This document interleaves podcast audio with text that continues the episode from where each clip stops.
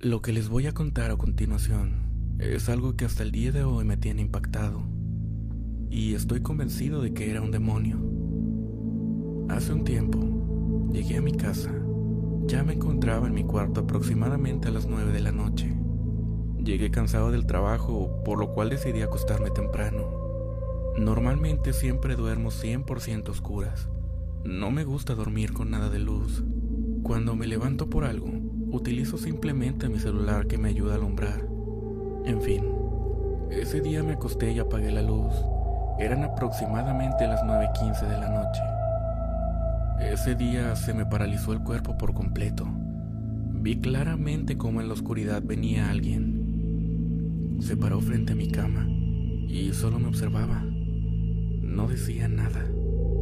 Yo, sin poder moverme, sin poder gritar, sin poder hacer nada, cerré los ojos por el miedo y cuando los abrí, ahí seguía. Me armé de valor y le pregunté qué quería de mí, qué estaba buscando y por qué a mí. Este no me respondía nada, solamente me miraba fijamente con una cara diabólica. Afortunadamente se me quitó el miedo y le dije, no te temo, no eres nada ni nadie, yo soy más fuerte que tú. Y pronuncié el nombre de Dios varias veces. Yo, la verdad es que no soy católico ni nada de religiones, pero he leído la Biblia en ocasiones. Y he oído que al pronunciar esos nombres, los demonios huyen. Entonces con recé y pedí fuerza para enfrentarme a eso. Poco a poco fui moviendo mi cuerpo y vi cómo ese ser regresó a la oscuridad de un rincón del cuarto, sin decir nada.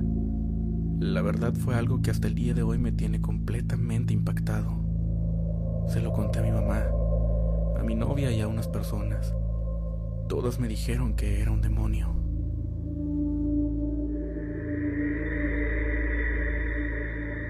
La siguiente historia le pasó a un primo y su amiga que iban a la boda de uno de sus primos en un pueblito de Zacatecas. Para esto ellos salieron a las 6 de la tarde. En ese tiempo oscurecía bastante temprano, pero todo bien. Ellos iban bastante felices, cantando canciones y mi primo contándole cómo era el pueblo, las costumbres que tenían y que normalmente se la pasaban de fiesta o tomando toda la noche. Faltaba más de una hora de camino y decidieron hacer una parada en una gasolinera. Aprovecharon para comprar cervezas, botana y algunas otras cosas. Al irse, fueron bebiendo como si nada. Pasaron un tiempo al volante cuando su amiga le dio por ir al baño y mi primo aprovechó para también ir. Todo esto fue cerca de un barranco no muy alto. Se quedaron aproximadamente 15 minutos mientras fumaban un cigarro. En eso escucharon unas pisadas fuertes que venían del barranco. Pero quedaron completamente confundidos ya que no se veía nada. Únicamente había nopales, arbustos y maleza. Repentinamente vieron cómo iba subiendo una cabra, caminando en sus dos patas traseras, y las delanteras las tenía en el pecho. Ellos se quedaron sorprendidos y no pudieron moverse. Quedaron paralizados. Solo veían cómo la cabra iba avanzando y cuando por fin tocó el suelo plano, se dirigió hacia ellos, dando brincos de lado a lado y lanzó una carcajada. En eso reaccionaron, pero del pavor que tenían no podían ni siquiera correr hacia donde estaba la camioneta. Y como pudieron, lograron subirse. Para esto la cabra se quedó viendo parada moviendo sus dos patas delanteras y el hocico abierto como si aún se estuviera riendo. Llegaron al primer pueblo. Contaron todo a unos viejitos que tenían una tienda para que les dieran posada y al día siguiente llegarían con sus familiares. Esto demuestra que nunca es bueno quedarse en la carretera mucho tiempo, y menos tomando, ya que puedes ver cosas que te pueden traumar de por vida.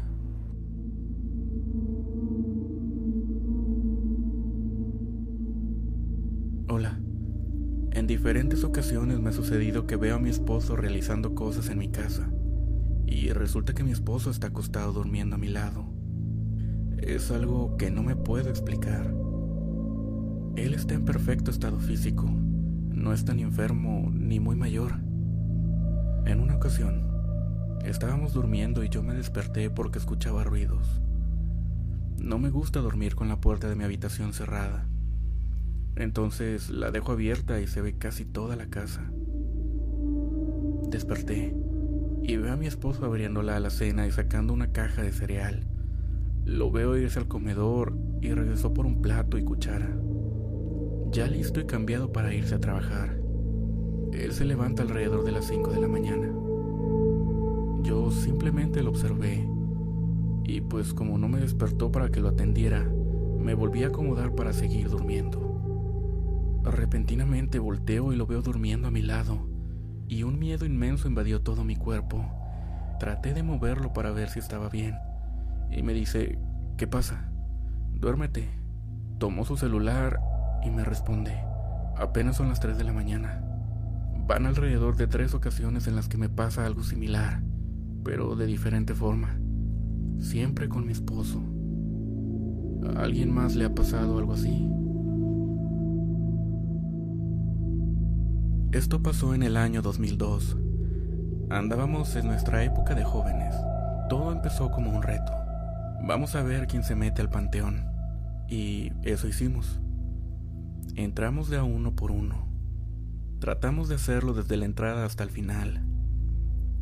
Cuando estábamos por irnos, vimos a una persona que venía caminando de adentro hacia afuera. Vestía totalmente de blanco y al ver esto quisimos encender el auto y no encendía hasta que lo tuvimos cerca. Rápidamente nos fuimos. De ahí decidimos ir a tomar un par de cervezas en el paraje 3 en el parque conocido como Ojo de Agua, en Bustamante, Nuevo León. Es donde actualmente está el parque acuático de los toboganes. Ya estando ahí, está un lugar con vista al río pero es difícil estacionarse por las rocas que hay en el lugar. Llegamos. Ya estacionados, nos pusimos a ver hacia el río. Tiempo después, vimos caminar aproximadamente a 20 personas por el lugar, pero estaban vestidos como si fueran monjes, con sus candiles y sus vestimentas. Eso no es normal, dijo uno de mis amigos. Pasó un poco más de tiempo y vimos venir a una persona de gran altura. Su vestimenta era así como de un vaquero del viejo oeste. Con la luz de la luna, le vimos su chaleco, sombrero y todo lo característico de un vaquero. El rostro nunca se le vio, pero atrás de él venía un perro. Mi amigo lo mencionó una vez más. Esto no es normal. Tratamos de ignorarlo y de creer que se trataba de una persona aledaña al lugar. Todo esto cambió cuando el perro se nos quedó viendo. Comenzó a venir hacia nosotros. Era un perro grande. Parecía un pastor alemán. Y eso no era todo. Su pelaje estaba completamente erizado. Como si tuviera mucho odio nos empezó a ladrar. Pero era un ladrido muy fuerte y daba mucho temor. Vino hacia nosotros y se nos lanzó. Para eso ya habíamos subido al carro. De ahí el hombre empezó a reír pero con una risa muy fuerte y nada normal. Eso era una risa que simplemente no era de este mundo. El perro se paró en dos patas en la puerta del carro y seguía ladrando. Tenía los ojos rojos. Parecía que aventara fuego. Parecía que aventara fuego. Detrás de él nos observaba el hombre con las manos extendidas, como si estuviera invocando algo. Todo esto mientras seguía riendo. Nos fuimos a gran velocidad y cuando volteamos el perro nos seguía. Avanzamos alrededor de 200 metros y la risa del hombre no se dejaba de escuchar hasta que de la nada ya no vimos al perro. Todo esto fue una experiencia bastante fuerte. Desde ese día a ese lugar no hemos vuelto. Ya son más de 20 años que esto sucedió. Todo esto empezó como un juego, por andar buscando cosas paranormales. Esto nos dio nuestra lección, pero de algo estoy seguro. Hay más gente que vio lo mismo que nosotros en ese lugar.